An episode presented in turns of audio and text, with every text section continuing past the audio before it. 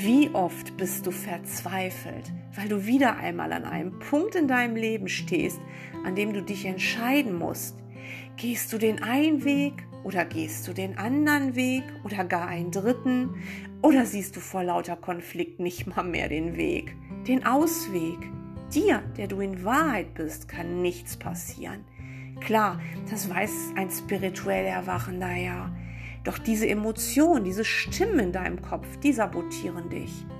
So lange bis du wieder Blockaden aufgelöst und für eine kurze oder sogar längere Zeit in den inneren Frieden kommst. Dämonen, Stimmen in meinem Kopf heißt die heutige Folge im Podcast Live Lesson Botschaften der Liebe.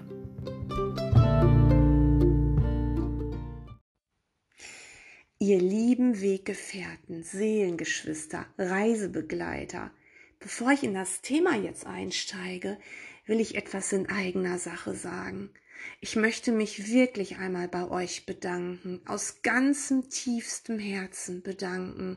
Ich bin oft sehr gerührt über die zahlreichen liebevollen WhatsApps, die E-Mails, die Kommentare und auch für eure finanzielle Wertschätzung, die hier bei mir eingeht. Dem einen oder anderen kann ich nicht einmal persönlich Danke sagen, weil ich keine Kontaktinfos habe, wenn etwas auf mein Konto eingeht. Ich bin so gerührt, wirklich so gerührt über euer Mitgehen im Geist und euren Willen nach Hause gehen zu wollen zu unserem geliebten Vater. Eure Liebe zu Gott, das ist so wunderbar, das mitzuerleben. Und es ist eine Freude, die da durch mich fließt. Es ist unglaublich. Vor allem verstehe ich meinen inneren Lehrer mehr und mehr, wenn er sagt, ich soll meine Arbeit öffentlich tun, weil sie nicht mir allein gehört. Also, danke, danke, danke und auch ein Dankeschön an die ganz stillen Zuhörer, die einfach in Liebe wortlos mit mir und allen verbunden sind. Ich bitte euch, bringt das weiter so in die Welt, die Liebe und ja, dehnt es aus, dehnt es auf die aus, die ihr trefft. Und ja, es ist wunderbar. Dankeschön. Ja, heute wollen wir über Dämonen sprechen. Sie sind alle in uns. Letztens sagte mir ein Mann, ähm, der Dämon in ihm würde ihn förmlich auffressen und er würde dann mit Lektionen dagegenhalten. Ein Kampf sozusagen. Ein Kampf, in dem es um Gewinn und Verlieren geht. Das ist der Kurs in Wundern nicht. Er ist kein Kampf zwischen Teufel und Gott, auch nicht zwischen Ego und Gott. Weder der Kurs noch eine andere Erwachensform wird dich zum Kämpfen auffordern, auch wenn du kleine Erfolge erzielen kannst. Also ich meine damit, wenn du nach dem Kampf plötzlich scheinbar die Oberhand gewinnst, wirst du deinen Widersacher so nicht los, denn dein Frieden wird nicht bleiben und dein Ego sich nur zum nächsten Schlag rüsten. Da kannst du dir ganz sicher sein. Denn erstens signalisierst du ja mit einem Kampf gegen etwas, dass dieses etwas real ist. Denn wenn etwas für dich nicht real wäre, dann würdest du doch nicht dagegen kämpfen, oder? Und zweitens hast du so die Blockade in deinem eigenen Geist nicht entfernt oder anders ausgedrückt, du hast deine Projektion nicht zurückgenommen. Mir ging das Wort Dämon nicht mehr aus dem Sinn. Ich weiß nicht, ob du dieses Wort mal benutzt. Ich benutze es eigentlich überhaupt gar nicht, aber ich hatte es dann, nachdem ich mit dem Mann gesprochen habe und wir das alles nochmal auch beleuchtet haben, ähm, ja, ich hatte dieses Wort dann wirklich im Kopf. Und schließlich, ja, forderte mich mein Geistführer dann auf, mir den Begriff mal näher anzuschauen. Und da habe ich dann diesen Begriff eben gegoogelt. Und da steht dann auf Wikipedia folgendes.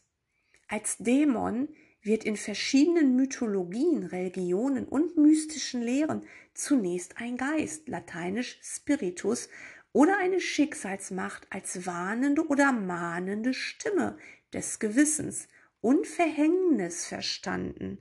Unter christlichem Einfluss wandelte sich die Bedeutung dann zu einem Handlanger des Teufels. Und somit wird heute als Dämon entgegen dem neutralen bis eher positiven Sinn des Ursprungswortes für die gemeinten Geisteserscheinung oder Geistwesen häufig ein solches Wesen bezeichnet, das nach allgemeiner Vorstellung Menschen erschreckt, bedroht oder ihnen Schaden zufügt, also ein böses Geistwesen. Ich stutzte darüber, denn mir war nicht klar, dass dieses Wort früher gar kein negatives war. Und wieder kam mir in den Sinn, dass es wirklich nichts, aber auch gar nichts gibt, was wir unserem inneren Lehrer nicht zu Zwecken der Heilung anbieten könnten. Wenn wir jetzt den Begriff des Dämon, der als Überschrift über jedem Konflikt steht, mal wirklich nicht als böse oder teuflisch betrachten, sondern als mahnende Stimme, die uns lediglich anzeigt, dass da etwas mit unserem heiligen, ewigen Geist gerade nicht stimmt, nehmen wir dem Ego so den Wind aus den Segeln. Hm. Ego selbst sagt ja, oh, da ist mein Ego heute wieder so stark oder da bin ich wie besessen davon. Glaubst du, Gott würde dir sagen, dass du besessen bist? Von einem Dämon, von einem Teufel, von Stimmen in deinem Kopf, von dem Widersacher, vom Ego? Gott würde den Kopf schütteln und sagen, Ach Kind, jetzt zieh doch endlich mal deine lächerliche Verkleidung aus und leg mal deine Spielzeugwaffen nieder. Das Ego an sich ist völlig harmlos, wenn du seine lächerliche Parodie erkennst. Du sitzt am Dämonenhebel, du allein. Einfach deshalb, weil du sozusagen der Juniorchef bist. Gott ist der Chef, bleibt es auch, aber du hast seine Macht geerbt und alle Funktionen, die du zum Erschaffen brauchst. Stell dir mal vor, Du bist der Juniorchef in einer Informatikfirma. Du hast die beste Ausbildung erhalten und bist blitzgescheit. Dein Vater, der Chef, möchte, dass du eine wichtige Medizinsoftware entwickelst, die vielen Menschen helfen könnte. Er weiß, dass du das kannst und er vertraut dir blind, weil er dich liebt und niemals den Glauben an sein Kind verlieren könnte. Doch anstatt deine Aufgabe zu erfüllen, nutzt du deine Gabe ganz anders. Du willst dich abheben, willst besonders sein und beginnst ein Zombie-Spiel zu programmieren.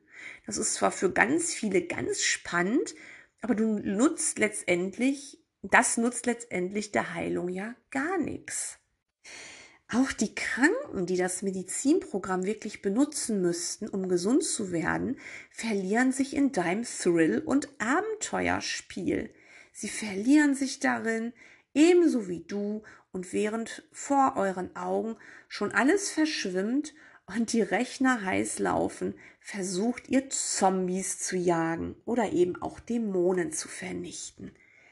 Diese kleine Exkursion will dir nur sagen, wie unsinnig es ist, das Programm für deine Konflikte verantwortlich zu machen.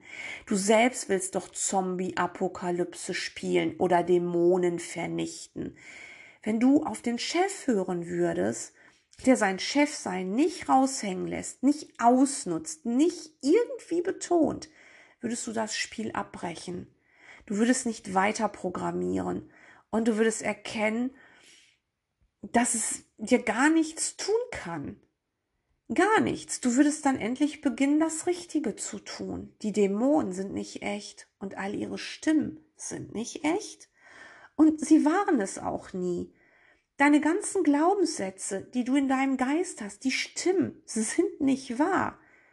Und sie können dir nicht wirklich Konflikte machen, nur wenn du es zulässt. Du bist der Sohn, das Kind vom Chef. Vergiss das nicht. Wenn du so in einer für dich schwierigen Situation erkennst, dass der Dämon in dir dir sehr deutlich aufzeigt, dass du gerade einen Fehler machst oder denkst, dann kannst du mehr als dankbar sein. Lass uns wirklich diesen Anti-Begriffen nicht eine Macht geben, die sie nicht haben. Du selbst bestimmst doch, was Dämon oder Ego oder Konflikt für dich bedeutet. Diese drei Begriffe sind letztendlich ein und dasselbe aufzeigen. Sie zeigen dir, dass es Probleme gibt, die allesamt nur durch die Änderung deiner mächtigen Gedanken gelöst werden können. Gott bittet dich als dein geliebter Vater, dass du dich nicht weiter als Schweinehirte versteckst. Er will, dass du glücklich bist. Und da kann auch diese Welt mit ihren Beziehungen als Beispiel dienen. Wenn du jemanden wirklich liebst, also nicht abhängig und weil du seine Schönheit oder Intelligenz, sein Wesen oder was dir halt so einfällt haben willst, dann willst du nur eins. Er soll glücklich sein. Hast du schon mal wirklich geliebt? So wirklich? Wahre Liebe will nichts haben, auch wenn sich der andere nicht für dich entscheidet oder Dinge tut, die du nicht gut findest, die du liebst weiter mit der Agape und du willst sein Glück, ganz einfach, weil du auch erkennst, dass es dich selbst zutiefst glücklich macht, wenn ein geliebter Mensch glücklich ist. Und das will Gott auch für dich. Doch er sieht dein Unglück, weil du deine Herkunft verleugnet hast. Denn da allein kommt dein Unglück her. So bittet er dich, dass du dich auf deine Macht und Stärke besinnst, die in dir ist und die dein Erbe ist und dass du deine Aufgabe hier erfüllst. Diese Aufgabe ist nicht gegen Dämonen, gegen Stimmen im Kopf, sprich gegen Konflikte zu kämpfen. Die ist einfach durch einen scheinbaren Dämon in dir zu erkennen, dass du gerade wieder den Weg der Liebe verlässt. Werde achtsam und betreibe Psychohygiene. Werde glücklich, denn nur wenn du schon in der Fehlschöpfung Welt, in dieser Matrix, in diesem Labyrinth hier glücklich wirst, bezeugst du doch, dass sie dich überhaupt nicht berühren kann. Also diese Welt hier, dieses Hologramm. Ja, du kannst glücklich werden, nicht erst, wenn das und das passiert. Das alles ist die Illusion. Es ist eine Matrix, es ist nicht wahr. Es ist einfach nicht wahr. Gar nichts darin ist wahr. Nicht das Schöne, nicht das Hässliche. Du musst einfach erkennen, dass es dich nicht berühren kann, dass du im Frieden bleiben kannst, egal was da draußen passiert. Und so zeigst du der Liebe selbst, dass du ihr Kind bist, ihr Kind, ja, das Kind der Liebe, und dass du nicht an Dämonen glaubst. Noch einmal zu unserem Programmierbeispiel. Wenn du, Juniorchef, entdeckst, dass deine selbstprogrammierten Zombies dir gar nichts geben können, kein Spaß, keine Spannung, dann ist dir egal, ob du gewinnst oder verlierst. Dann schaltest du das Spiel ab, weil es letzten Endes stinke langweilig wird, weiterzuspielen. Und dann programmierst du das wertvolle Programm. Wer einen Weg in das geistige Erwachen geht, der lässt die scharfkantigen Kinderspielzeuge hinter sich und ist nicht mehr sehr beeindruckt von einer Welt, die ihm jetzt mal wieder diese seltsame Fratze zeigt. Nutze deine Macht nur noch, um den Himmel hier wieder zu spiegeln, indem du liebst und weiter liebst und die Autorität Gottes hier vertrittst. Es ist überhaupt nicht arrogant, so etwas zu sagen, weil du ja selbst nicht diese Autorität bist, sondern auf den Schöpfer deutlich verweist und dich und dein Gegenüber als Kinder Gottes zu erkennen gibst. Ja, du, du selbst bist nicht die Autorität, aber du vertrittst sie hier auf Erden. Das wird leider wirklich in spirituellen Kreisen oft noch verwechselt und schadet einem so großartigen und liebevollen Weg, wie dem Kurs zum Beispiel, ganz gewaltig. Denn nicht der Lehrer Gottes ist die Autorität, die du verherrlichen sollst. Augenhöhe ist die richtige Wahl. Wirklich. Also jemand, der geistig erwachen will, erkennt in allem Leben Gleichheit. Erkennt in allem Leben auch die Einheit. Und da ist Augenhöhe die richtige Wahl. Und zwar immer. Das ist eine Faustregel. Es ist völlig unangebracht, einem Guru die Füße zu küssen oder die eigene Verantwortung in einen anderen zu legen und bestimmte Dinge jetzt zu tun oder nicht zu tun, weil dieser Guru das so sagt. Und da kannst du viele andere Beispiele einsetzen. Es muss nicht nur das Füße küssen sein, das ist eine Metapher. Ja, also erhöhe niemanden, erniedrige niemanden, wirklich. Und ja, das wäre ja dann auch so eine Art Dämon oder Blockade, die du, die du nach außen projiziert hast. Wenn du also noch viele Stimmen in deinem Kopf hast, die dir sagen, mach dies oder mach das oder gleichzeitig viele Vorschläge, dann nimm dein Erbe endlich an dich. Es ist ja bereits da. Erinnere dich, dass du aus einer Allmacht direkt herausfließt und das einzige Mittel endlich nutzen sollst. Heißt du, was das einzige Mittel ist? Es ist die Liebe, vergebende Liebe.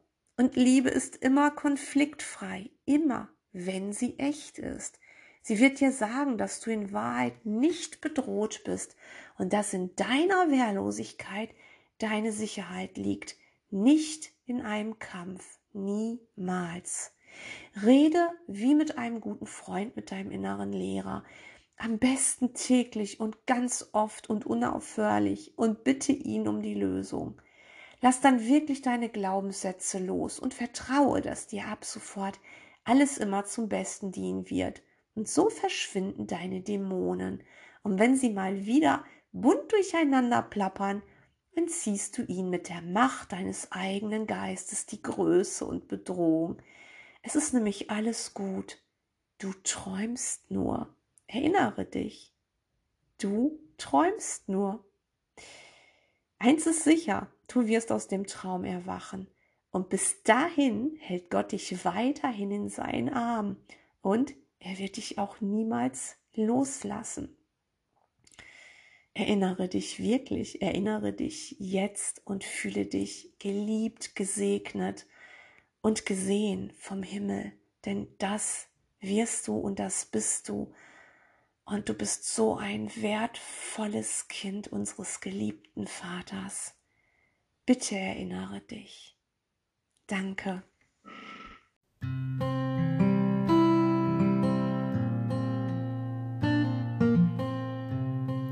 Wenn dir der Podcast gefallen hat, besuche mich gern auf meiner Website www.gabimrosek.de und erfahre mehr über meine Coaching-Angebote und meine Bücher.